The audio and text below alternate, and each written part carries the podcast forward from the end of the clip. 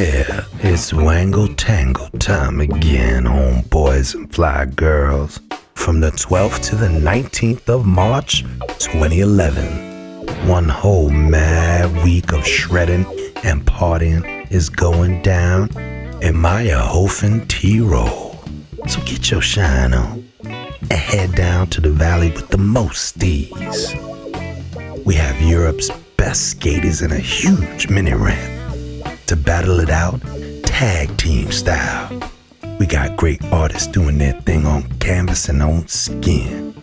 On the music lineup, we got Texta, SK Invitational, Dorian Concepts, and many more. Check out all further infos at www.aesthetica.com.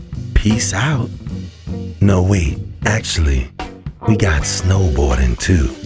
Another gang jam eye candy session for the true heads. You heard? Peace.